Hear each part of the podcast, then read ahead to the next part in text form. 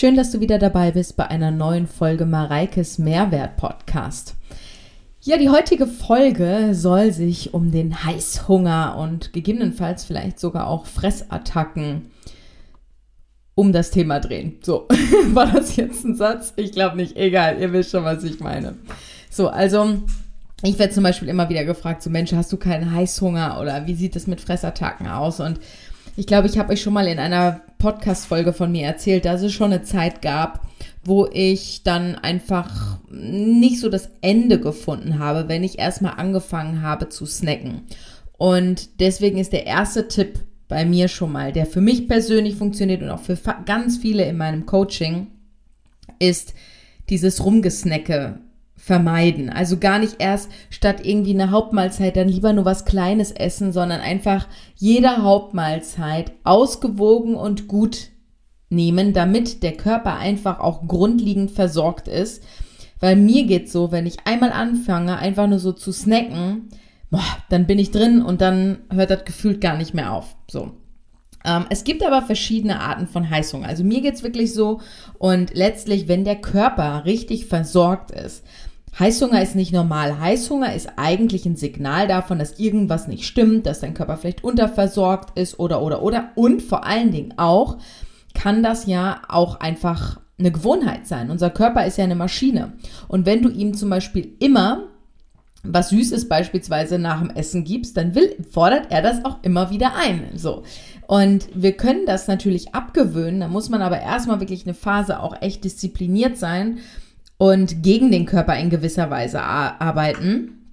Aber ähm, ich gehe jetzt eher mal davon aus, dass das eher so Situationen sind, wo so zwischendrin einfach mal, immer mal wieder, ja, dass dein Körper einfach sagt so, boah, ich brauche jetzt was. Und es gibt im Grunde, hat Heißhunger zwei Gesichter, aber vielleicht sogar auch noch mehr, keine Ahnung. Ähm, du musst einfach lernen, den für dich zu unterscheiden. Es gibt einmal den Heißhunger, der die Folge einer Zuckersucht oder auch einer erlernten Bewältigungsstrategie, sei es jetzt von Stress, aus Langeweile, Essen aus Langeweile machen ja auch so viele, schlechte Laune, Müdigkeit, das merke ich zum Beispiel auch immer krass, wenn der Körper müde ist, wenn ich müde bin, dann versucht er sich die fehlende Energie über den Schlaf, über Ernährung wiederzuholen. Und das ist super weit verbreitet. Und das kann daher quasi aus diesen Punkten ausgelöst oder auch durch stark schwankende Blutzuckerspiegel und einen schlechten Metabolismus, also eine schlechte Insulin- oder Leptinsensitivität, entsprechend ausgelöst werden. Ähm, und um aus dieser Falle herauszukommen, solltest du deine Ernährung umstellen. Tata!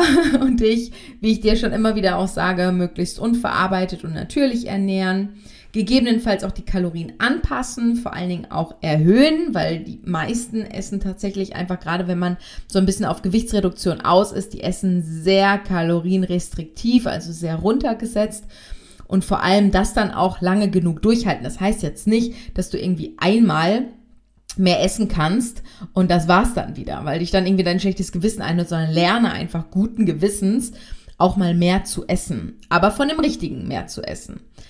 Ja, weil das Verlangen wird dann auch in der Zeit schwächer, bist du da, also bis dahin bist du eben quasi so ein klassischer Zucker-Junkie. Ne? Das ist eine Angewohnheit. Zu Beginn mag das sehr schwer sein, das habe ich ja vorhin schon gesagt. Das braucht dann auch wirklich mal Disziplin, da deine Geschmacksknospen im Grunde desensibilisiert sind und natürliche Nahrung dann zum Teil auch sehr fade schmecken wird. Da helfen dir zum Beispiel auch entsprechend Gewürze, dann einfach mal mehr würzen. Und erschwerend kommt hinzu, dass erlerntes Verhalten und eingefahrene Gewohnheiten nicht so ohne weiteres einfach abgelegt werden können. Weil das heißt, du wirst immer noch mit Stress, Langeweile und Müdigkeit konfrontiert werden, weil es ist ja nicht einfach weg. Ne? Und das bedeutet automatisch, dass du an Junkfood und Süßigkeiten als schnelles Lebensmittel denken wirst. Doch diesem Verlangen darfst du dann nicht nachgehen, äh, stattdessen musst du halt alternative Mittel oder Wege finden, wie zum Beispiel Ablenkung, Rituale. Also einfach etwas zu finden, um diese Momente zu überstehen.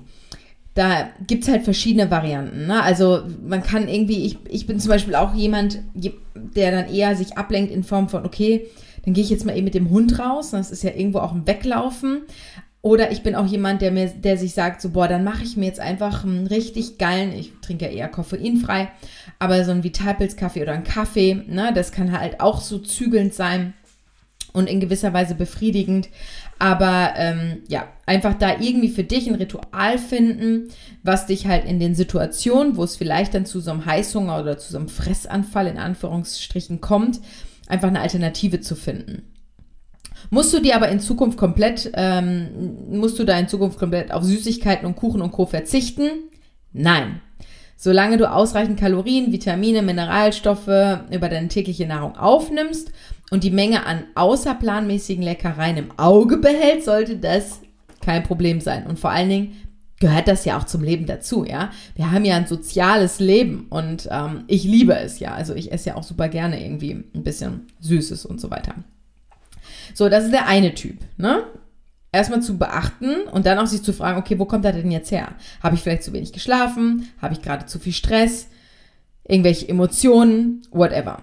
Der andere Typ ähm, ist die Folge von schwindenden Energievorräten und einer harten Diät beziehungsweise einer unterdurchschnittlichen Kalorienzufuhr, wie ich vorhin auch schon kurz angeschnitten habe also eines zu großen Kaloriendefizits. Weil je stärker der Kalorienmangel, desto massiver sind die Heißhungerreaktionen des Körpers. Und um aus dieser Falle herauszukommen, musst du deine Kalorienzufuhr anpassen und das Kaloriendefizit, vor allen Dingen wenn eine ne, Diät auch durchgeführt wird, senken. Ich sage immer so, ein Defizit von 10 bis 20 Prozent vom Gesamtbedarf ist durchhaltbar. Also ein Defizit, ein Defizit von 50 Prozent dagegen nicht. Jedenfalls nicht langfristig. Und ich bin ja immer Typ langfristig, nachhaltig. Deswegen dieses komplette Runterfahren irgendwie auf 1400 Kalorien oder so, ha, ist langfristig gesehen schon sehr schwierig.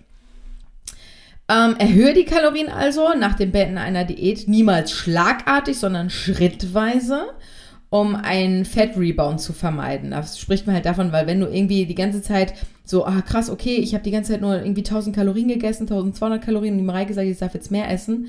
Wenn du jetzt einfach auf 2200 Kalorien gehst, ah, könnte das natürlich auch schwierig sein.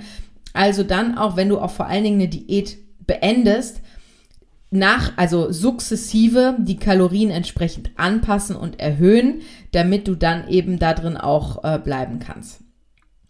Was für mich auch Tipps sind, um so Blutzuckerschwankungen zum Beispiel zu reduzieren, ist unter anderem Apfelessig.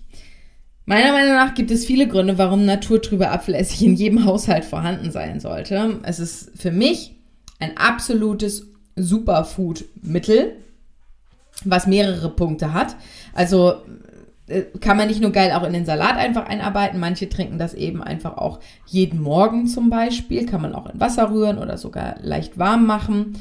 Es kann helfen bei Diabetes, hohe Cholesterinwerte, Verdauungsbeschwerden, einem gesunden Lifestyle, Sodbrennen. Ähm, und von vielen wird es so ein bisschen in Anführungszeichen als Fettburner in einem Diätkonzept bezeichnet.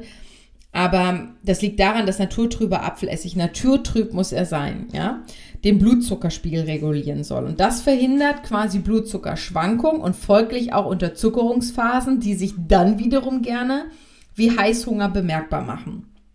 Und deswegen sage ich, äh, das geht nur, wenn der Apfelessig wirklich naturtrüb und unpasteurisiert ist. Also der muss wirklich richtig trüb sein. Den kriegt man aber in vielen Supermärkten, nicht in allen, aber ansonsten auch in so Bioläden oder Reformhäusern. Apfelessig, auch wenn er sehr sauer schmeckt, ist super basisch und kann man auch ganz einfach, ne, wie ich vorhin schon gesagt habe, ins Salatdressing zum Beispiel packen. Dann kann man den halt super easy einfach in die Nahrung integrieren. Ja, das ist zum Beispiel ein Punkt, den ich gut finde. Das andere ist, ähm, dass man halt auf seinen, seine Darmgesundheit guckt, weil Heißhunger auch eine Schlussfolgerung einer Überpopulation von schädlichen Mikroorganismen sein kann im Darm. Unser Darm ist ja unser Schlüsselorgan quasi, wo ja sehr, sehr viel von herkommt. Und da bin ich ja großer Fan davon, grundsätzlich auf seine Darmgesundheit zu achten. Da können natürlich Probiotika, Präbiotika helfen, aber auch einfach aktive Milchsäurebakterien, die man zum Beispiel, wenn man jetzt keine Milchprodukte konsumiert, was ich ja auch nicht tue, dass man das zum Beispiel aus äh, milchsaurem Gemüse holen kann. Ja, auch das gibt es mittlerweile fertig zu kaufen. Man muss nicht irgendwie x Tage lang den Weißkohl oder die Gurken oder was auch immer in Gläsern einlegen, drehen und weiß der Kuckuck was, sondern man kann die auch fertig kaufen. Und sowas ist natürlich auch gut, um seine Darmgesundheit ein bisschen aufzupuschen und wieder hochzuziehen, weil das macht sich krass bemerkbar, was so Heißhungerattacken und so weiter angeht. Ja, Genau, das sind so äh, meine Tipps. Aber grundsätzlich bin ich ja großer Fan davon, generell Zucker zu meiden. Ähm, natürlich nicht komplett. Also meiden heißt reduzieren bei mir. Ähm, da bin ich aber auch der Meinung, dass ich mich, dass ich mich vor anderen Ersatzprodukten ein bisschen distanziere. Also ich hüte mich auch vor Agavenprodukten, ne, Saccharose, braunem Zucker, Melasse, Fruchtsaftkonzentraten oder Maissirup und sowas. Ne? Das sind ja, also letztlich sind das ja alles irgendwie Verschönigungen von auch Zucker. Also auch ein Kokosblütenzucker ist ein Zucker, ja.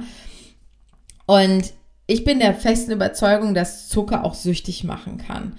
Und es ist einfach eine stark verbreitete Begierde. Also je mehr Zucker du isst, desto stärker werden die Geschmacksknospen darauf konditioniert und desto mehr Zucker wirst du auch brauchen. Und ich finde, wenn du dir das mal überlegst, dann finde ich, hat das schon was von einer Droge. Ne? Und dementsprechend glaube ich, dass es wichtig ist, einfach auf seinen Zuckerkonsum grundlegend zu regulieren. Ich beispielsweise habe in meinem Haushalt gar keinen raffinierten Zucker.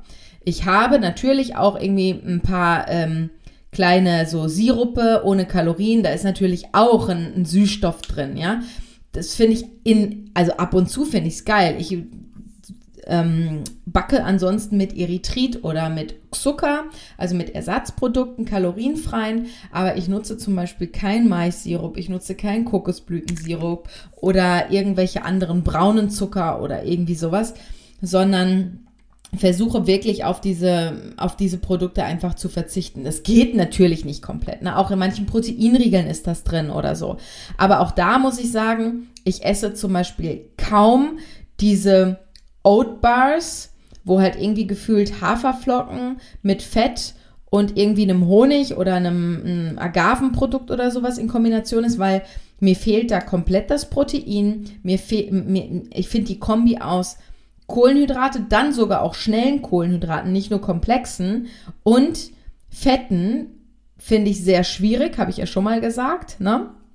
Und Dementsprechend konsumiere ich sowas gar nicht. Das kann man sich natürlich schönreden, wenn man zum Beispiel, oder wenn, man kann das zum Teil auch brauchen, wenn man jetzt irgendwie ein Extremsportler ist und irgendwelche super ähm, Long-Distance-Runs macht oder, oder, oder, dann ist sowas natürlich völlig in Ordnung. Aber ich rede eher von uns, uns als Otto Normalo. Ja, wir normalen Sport machen, keine super langen Distanzen, kein Extremsport, sondern halt, wir halt. Und da würde ich halt immer einem Proteinriegel beispielsweise so einem Haferriegel vorziehen.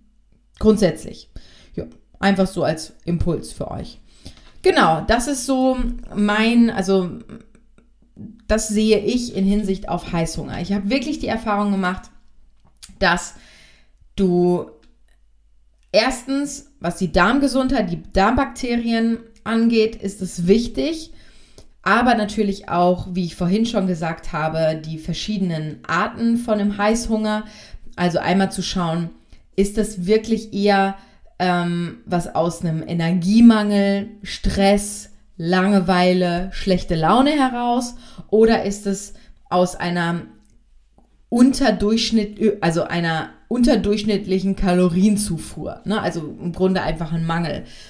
Und das ist auch so dieser Punkt, wenn man zum Beispiel viel zu viel isst und einfach keine, keine Struktur in seine Ernährung bekommt und das Gefühl hat, irgendwie immer wieder zum Kühlschrank zu laufen, reinzugucken und doch ist immer noch das Gleiche drin, sich wirklich mal dann auch die Frage zu stellen, so, okay, was ist das jetzt gerade? Ist das wirklich Hunger? Ist es Appetit? Ist es Gewohnheit? Und sich wirklich selber mal in der Hinsicht zu hinterfragen. Und das mache ich auch sehr, sehr häufig mittlerweile und es hilft mir ungemein. Aber mir hat es ja auch unglaublich geholfen, einfach weg von dem Intervallfasten zu gehen, hin zu drei geregelten Mahlzeiten, die auch wirklich jetzt nicht, ich habe ja auch, bin ja auch weggegangen von diesem Volumenessen, ne? Zum Beispiel mein Zucchini-Milchreis. Ich habe den geliebt, einfach weil die Menge gut war. Ich konnte richtig gut reinrauen.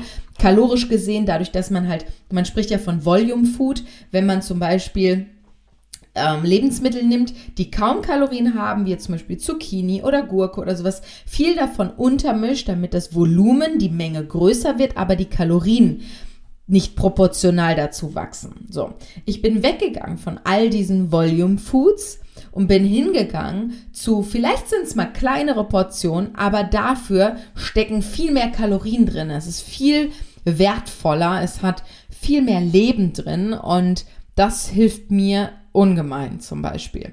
Und ich beziehe mich meistens auf meine drei Hauptmahlzeiten. Und wenn da mal ein Snack oder vielleicht auch zwei Snacks dabei sind, ist es auch völlig in Ordnung. Aber die Regel habe ich drei Hauptmahlzeiten. Und dadurch, dass ich so mich, meinen Körper komplett versorge mit all dem, ich nehme meine Nahrungsergänzungsmittel, ich esse bunt und ausgewogen, meine Darmgesundheit habe ich im Griff, weil ich aber auch tatsächlich ja kaum Antibiotikum oder Alkohol trinke. Und all das, genügend schlafe und so weiter, das hat natürlich alles eine Auswirkung auf dein Leben und dementsprechend auch auf deinen Darm und so gesehen auch auf dein, auf dein Mindset und auf dein Heißhunger oder Fressattackengelage. Ne? Genau. Ich hoffe, dass du den ein oder anderen Tipp aus dieser Folge wieder mitnehmen konntest. Und ja, freue mich, wenn du nächste Woche wieder einschaltest bei einer neuen Folge Mareikes Mehrwert Podcast. Bis dann, bye bye und ciao, ciao.